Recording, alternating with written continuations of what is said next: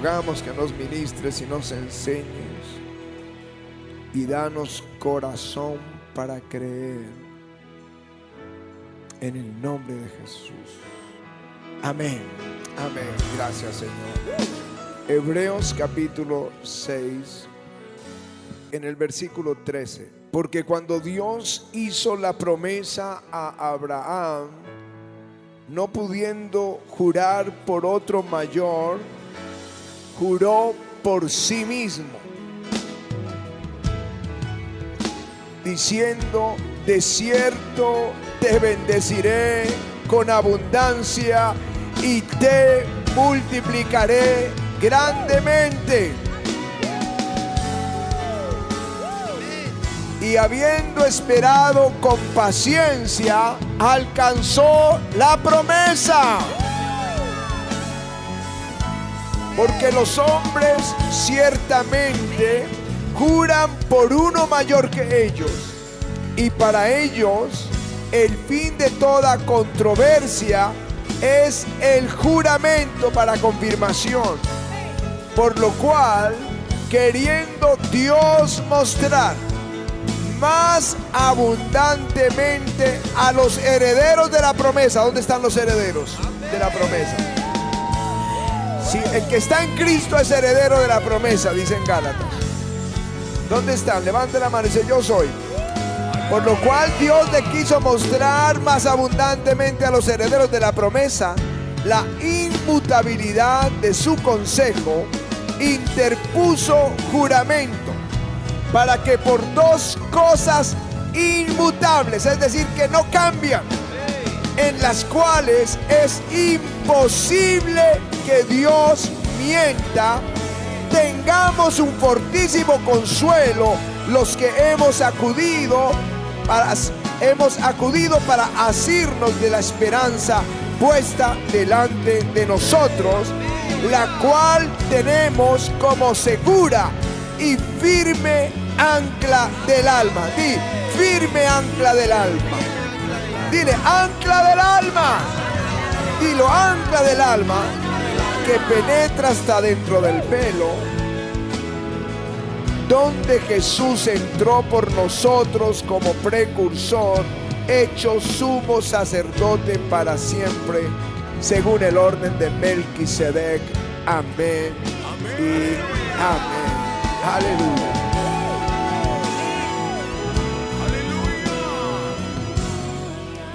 Ese día fue un evento singular que escritor a los hebreos hace mención de lo que sucedió en el Génesis a Abraham. El día en que Dios le, lo prueba y le dice, ofréceme tu hijo. Quería saber si Dios era el primero, si podía soltar la tremenda bendición sobre Abraham. Y Abraham llevó a Isaac y lo iba a ofrecer y el Señor dijo, detente, ahora sé que temes a Dios. Y ahí le jura, juro por mí mismo, que te voy a bendecir con abundancia y te voy a multiplicar en gran manera. Y el escritor a los hebreos dice que todo desacuerdo entre los hombres se define a veces por el juramento. A veces en un desacuerdo alguien dice, le juro que es verdad. Le juro que voy a hacer esto. Le juro. Pero Dios buscando, porque algunos dicen, juro por mi mamá, juro por mi papá, juro por, por, por mis hijos, juro por Dios, cosa que no debemos hacer. Pero Dios buscando jurar por alguien superior, no encontró a nadie superior que él. No lo hay en todo el universo. Entonces le dijo a Abraham, juro por mí mismo que te voy a bendecir con abundancia y te voy a multiplicar en gran manera. Y tus hijos poseerán las puertas de sus enemigos y de tu descendencia serán benditas todas las familias de la tierra. Aleluya.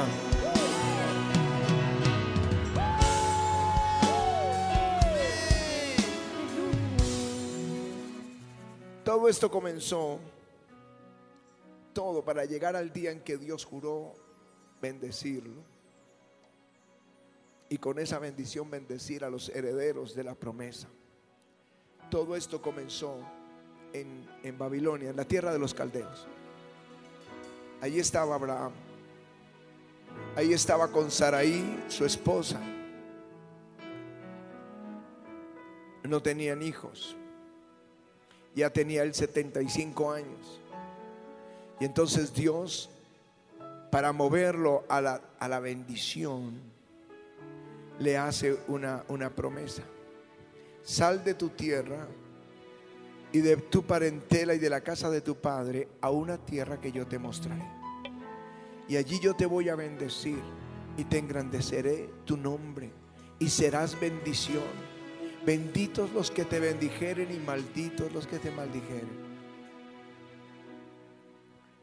Dios para llevarlo a esa bendición del juramento, lo tenía que mover de la tierra de los caldeos. Dios no podía bendecir a Abraham y darle tremenda promesa en una zona de incredulidad. Si él se quedaba en esa zona de incredulidad, las promesas serían una batalla para él porque no las personas a su alrededor le robarían la fe. Dios a veces tiene que mudarnos para cumplir sus promesas. Por ejemplo, José, Dios le dijo a José en sueños que él gobernaría, que estaría sobre sus hermanos, que ellos vendrían y se postrarían delante de él. Dios le dio la promesa. El ancla firme es la promesa. Pero aunque le dio la promesa, Dios tuvo que empujarlo. Empujarlo. ¿Y cómo lo empujó? Los celos de sus hermanos. La envidia de ellos hizo que ellos lo vendieran como un esclavo para Egipto. Y lo llevó a Egipto. Y lo llevó a una condición de esclavo y luego de preso. Y allí Dios lo levanta para gobernar. Él mismo cuando sus hermanos vienen y se postran delante de Él, Él dice, no fueron ustedes, fue Dios quien me trajo aquí para ponerme por gobernador de todo Egipto.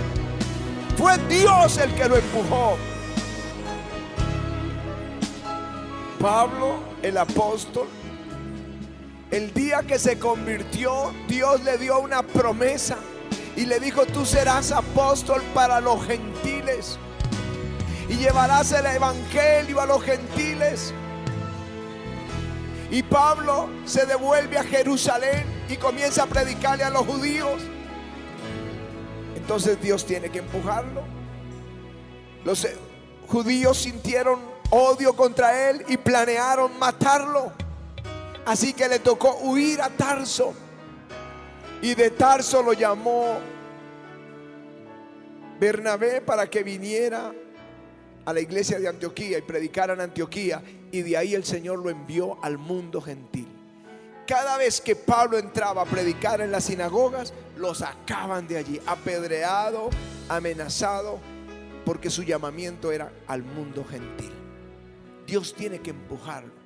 Alguien dice, tengo problemas en mi trabajo, todo está terrible. Bueno, empieza a orar al Señor, quizá te está empujando el Señor para una nueva promoción. Alguien tiene problemas en su entorno donde vive, no sea Dios empujándote a una bendición mayor.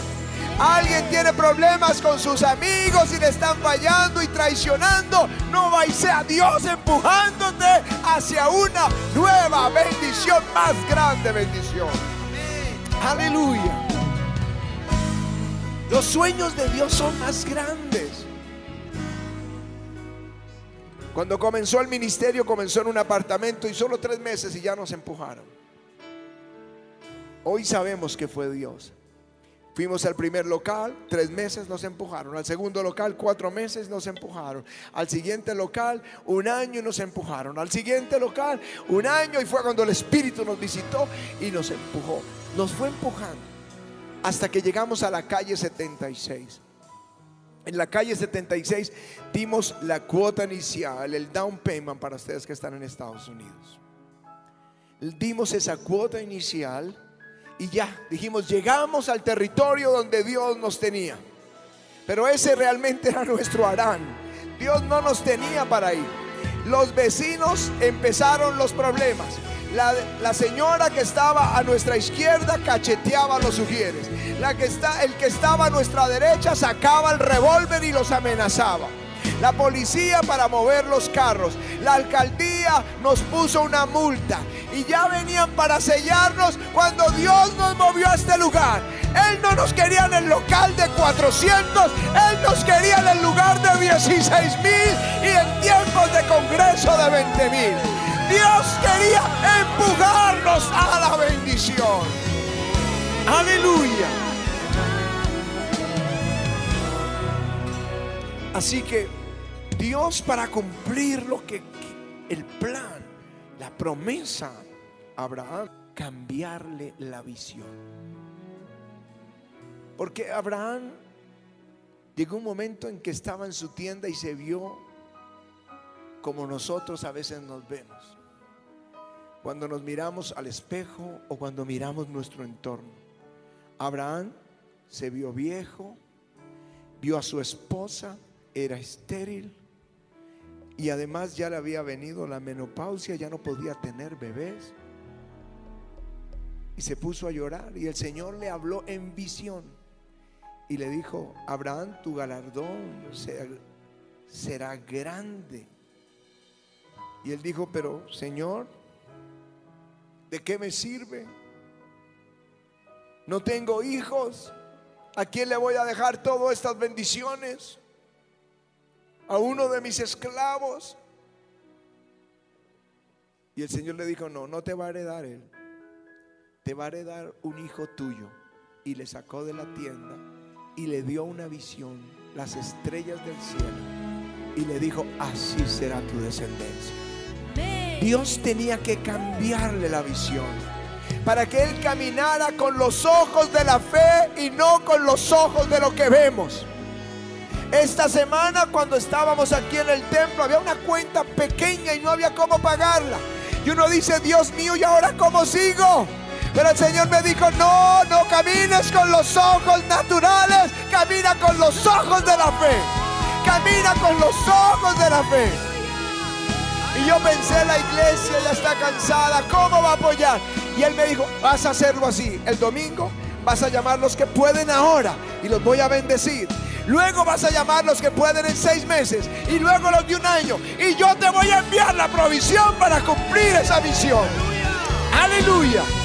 Así que hoy Dios nos sorprendió. Él, él tiene una visión más grande. Él ya vio este centro mundial construido y terminado.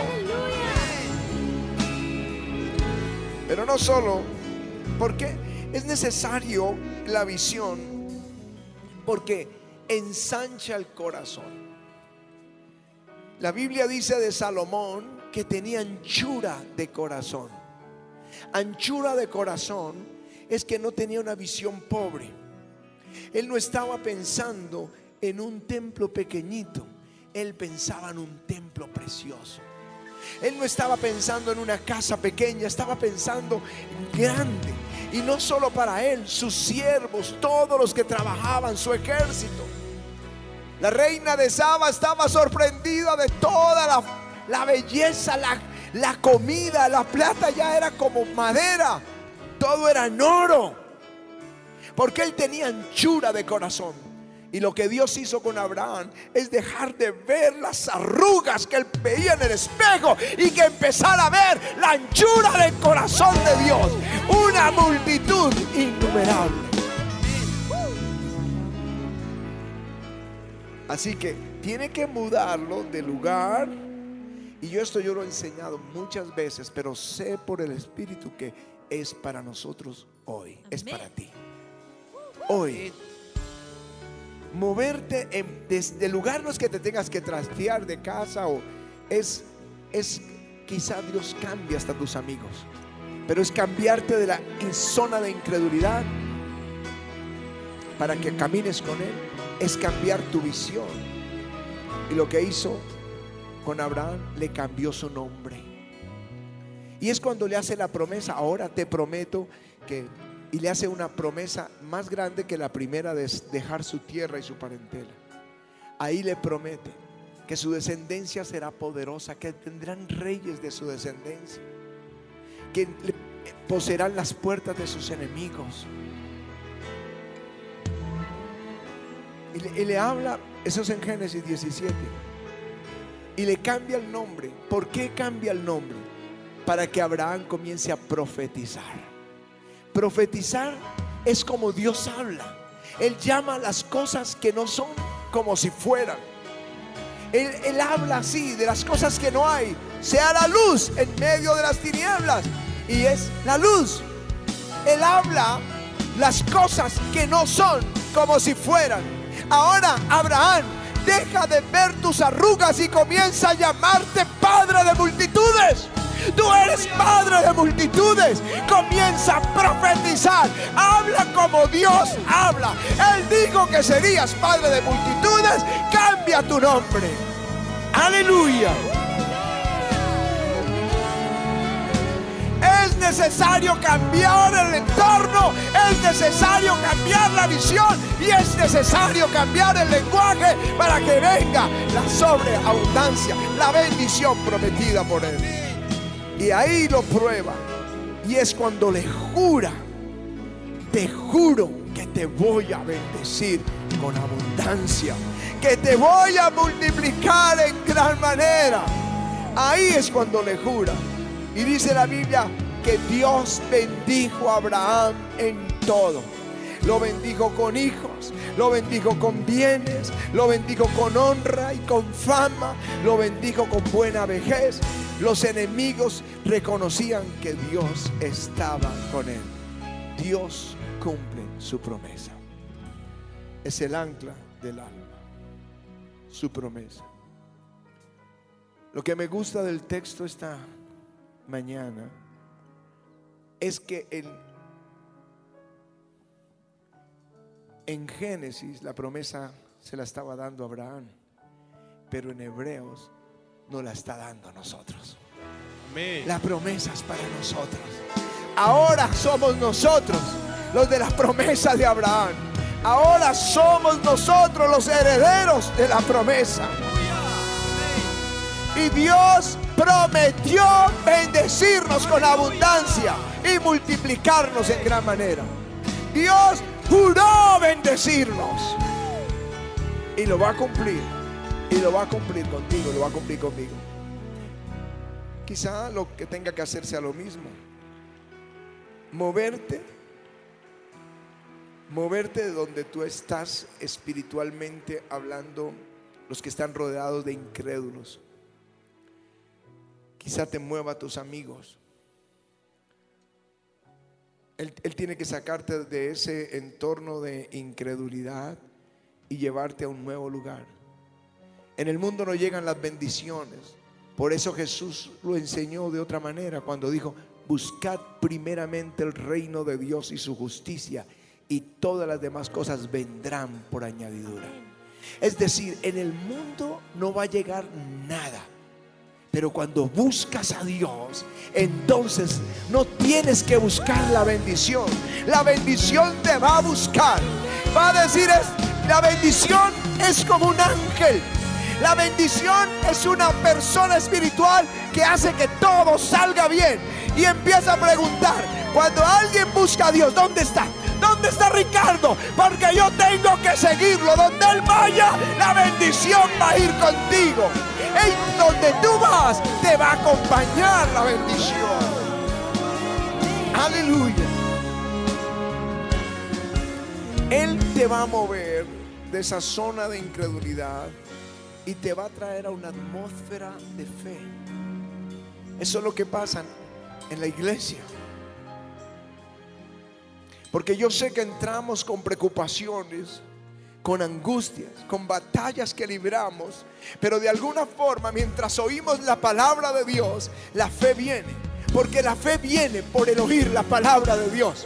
La fe viene. ¿Cuántos les sucede que cuando están en la iglesia la fe crece? Y ahora sí creen y ahora sí abrazan las promesas.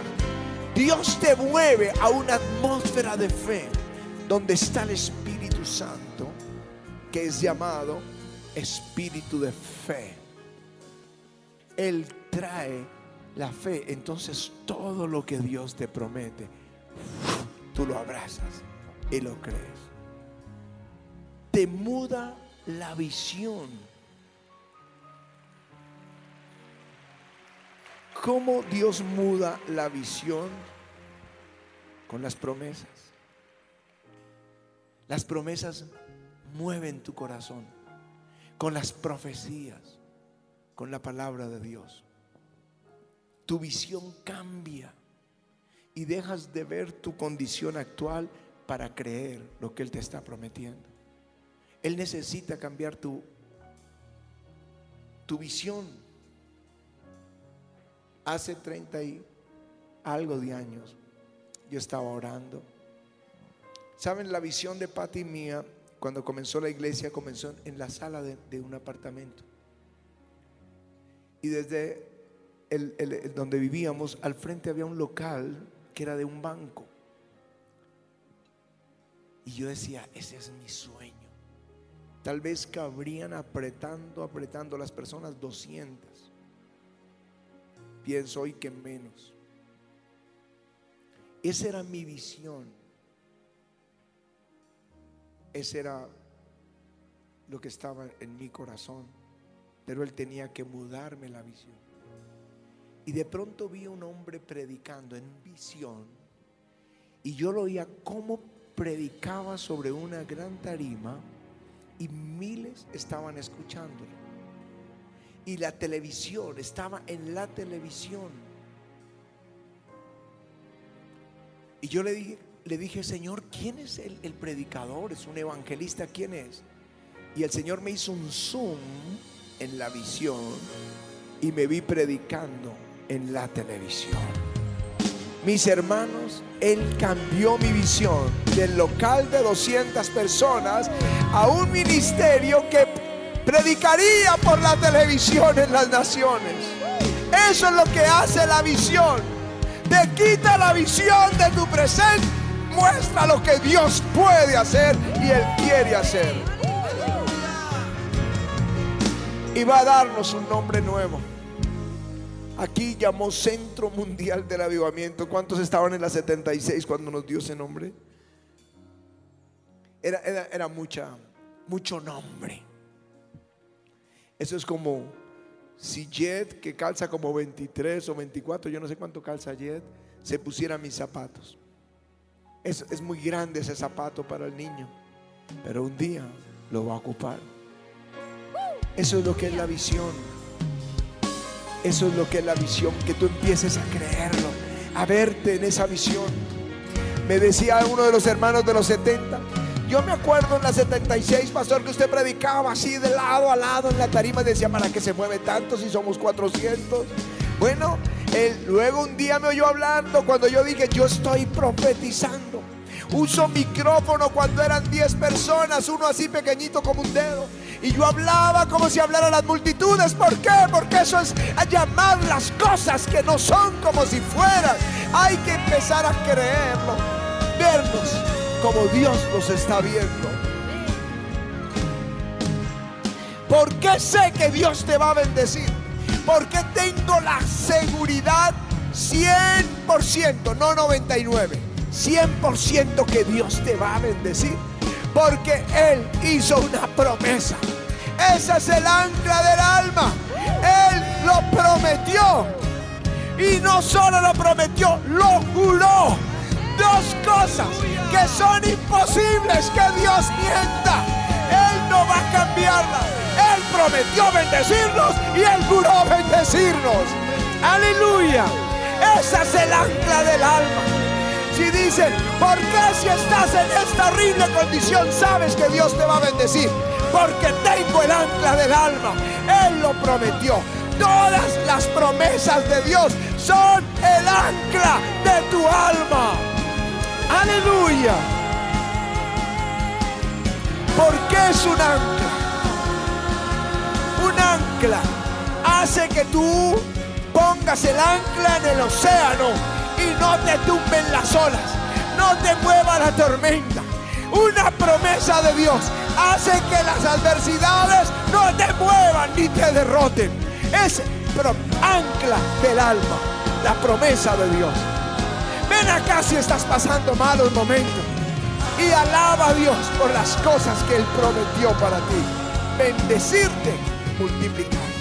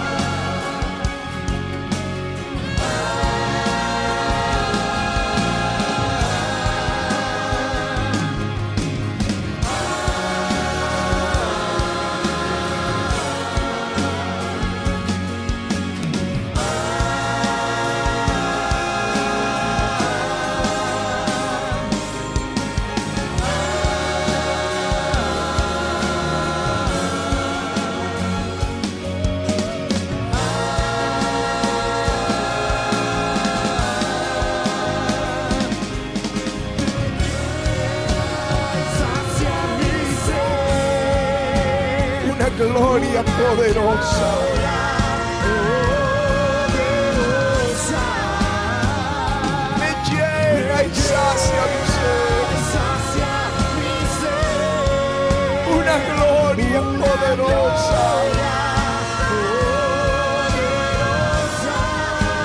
Me llena y sacia mi ser. Una gloria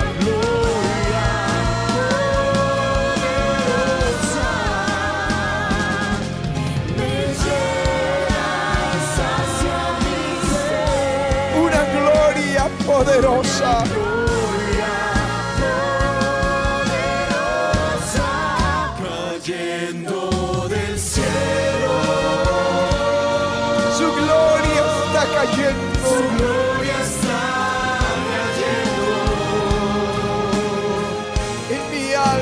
Está fluyendo. El fuego del cielo. Está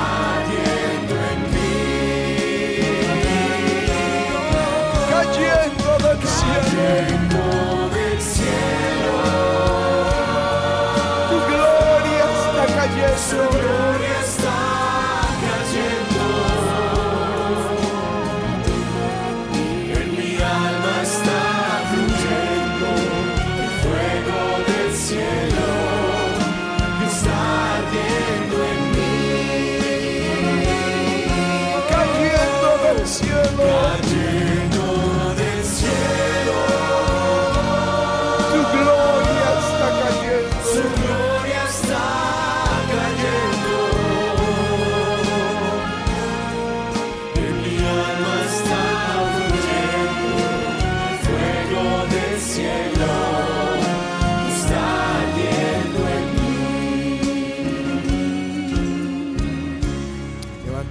Manos al Señor. Padre, yo te ruego en el nombre de Jesús que tú muevas su entorno y le rodees de gente de fe y les traigas siempre esta atmósfera de gloria, de avivamiento y de fe, Señor. Y comienza a darles visión que tus pensamientos son más grandes que sus pensamientos, que tus caminos son más altos que sus caminos, como es el cielo de la tierra. Comienza a darles visión. Sí, Dios sí te va a dar familia. Escucha a alguien que necesita esa palabra. Dios sí te va a dar familia. Y Dios te va a multiplicar recibe. Dales visión de tu bendición, de tu cuidado.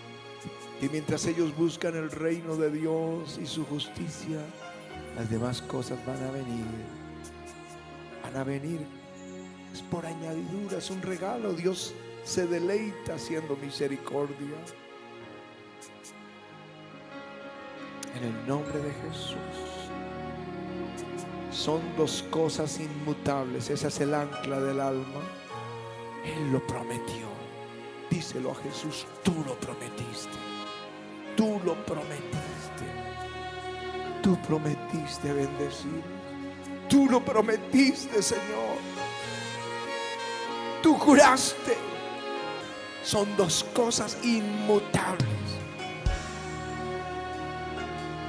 Por la que Dios no miente. Él me va a bendecir. Él me va a bendecir. Dilo, yo soy bendecido. Yo soy bendecido. Él lo prometió. Él lo juró. Esa es el ancla de mi alma. Sus promesas. Sus promesas son el ancla de mi alma.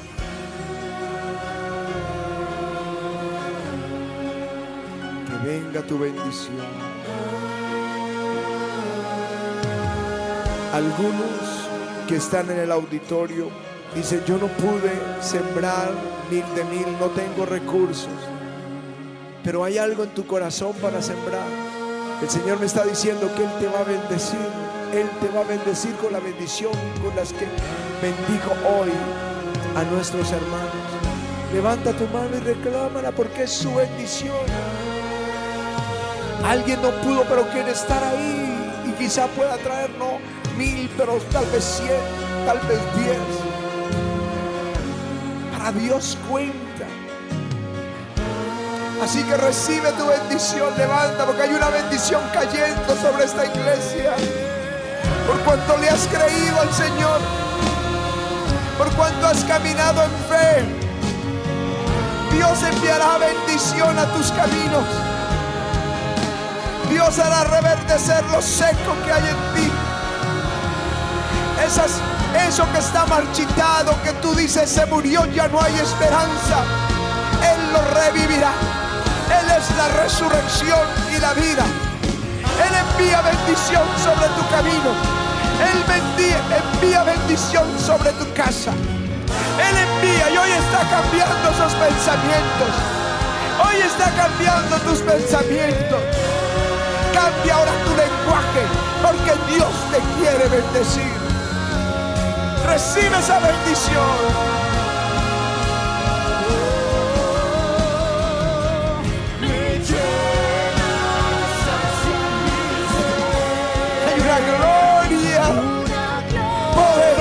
Cayendo. Recibe ahora, recibe.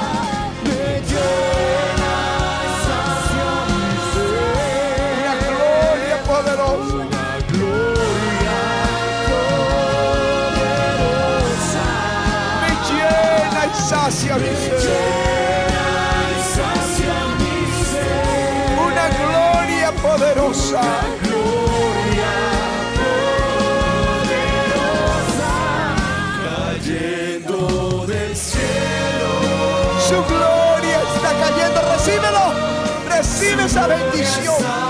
Porque yo la veo cayendo como rocío sobre tu vida. en mi alma está fluyendo el fuego del cielo.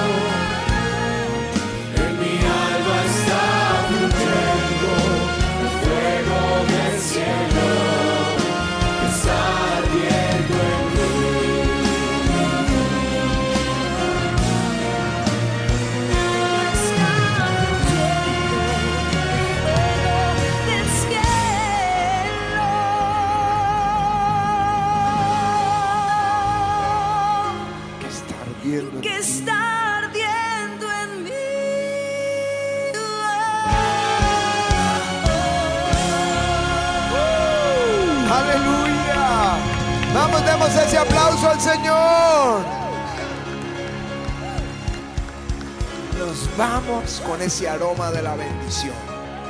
La bendición te va a seguir. Así que dile bendición, ven detrás mío, dile ven, ven bendición, ya Dios te envió. Dale ese aplauso al Señor.